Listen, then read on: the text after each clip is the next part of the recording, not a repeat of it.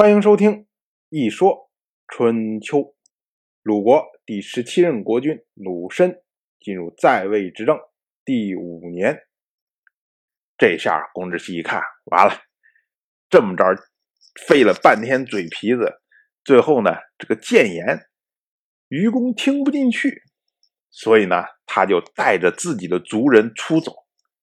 他说啊，虞国的灭亡。就在晋国这一次的行动，晋国甚至不需要再出第二次兵来打虞国了。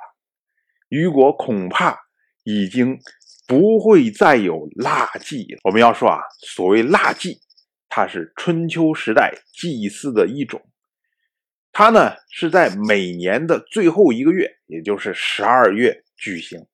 但我们要注意，这个十二月是周历的十二月。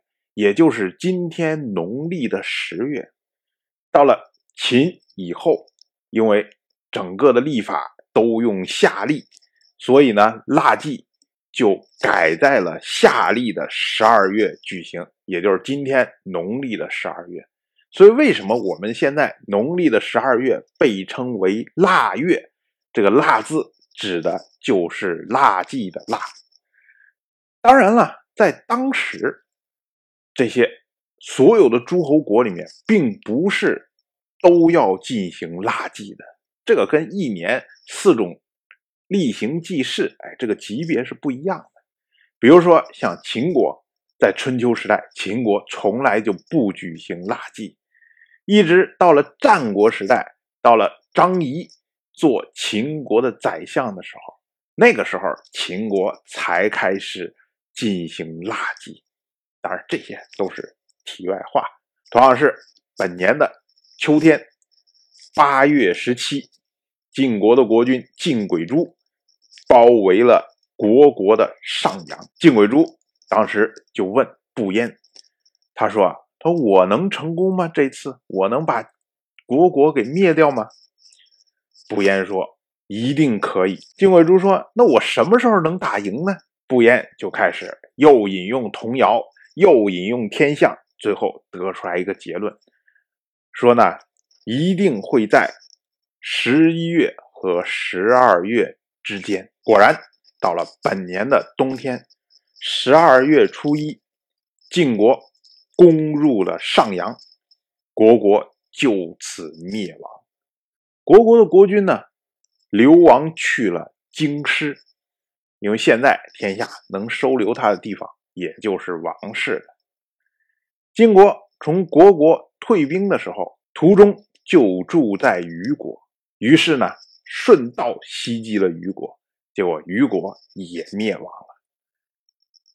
当时晋国在虞国进行了一系列的措施，首先呢，晋国保留了虞国所祭祀的神灵，这就应了公之奇之前说的话：如果晋国。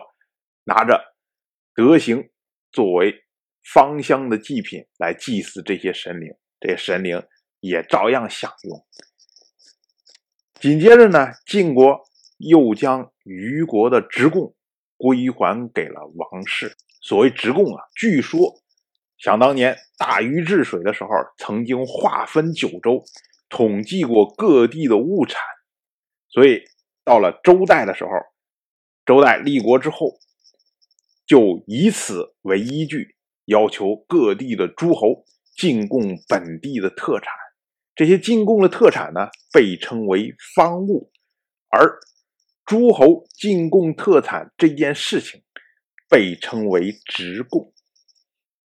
晋国将直贡归还给王室，即是表示晋国虽然拥有了虞国这片地方，但是呢，不会承担虞国当年。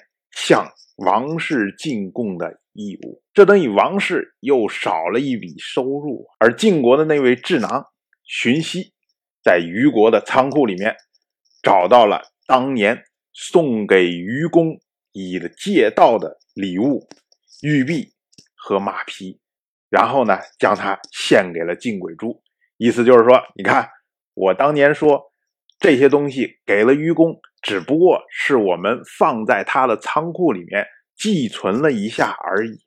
现在看看是不是被我说中了？结果金鬼珠看着这些东西，打趣儿说：“他说玉璧还是原来的样子，可是马已经老了很多。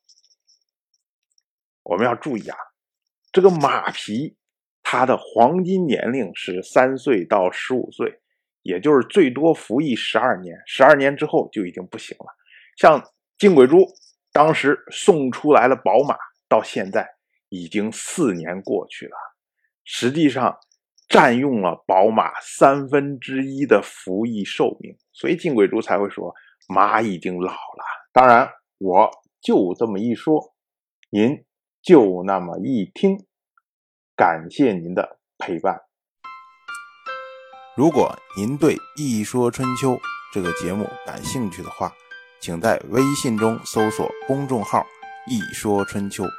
关注我，您不仅能得到《一说春秋》文字版的推送，还可以直接和我互动交流。我在那里等待您的真知灼见。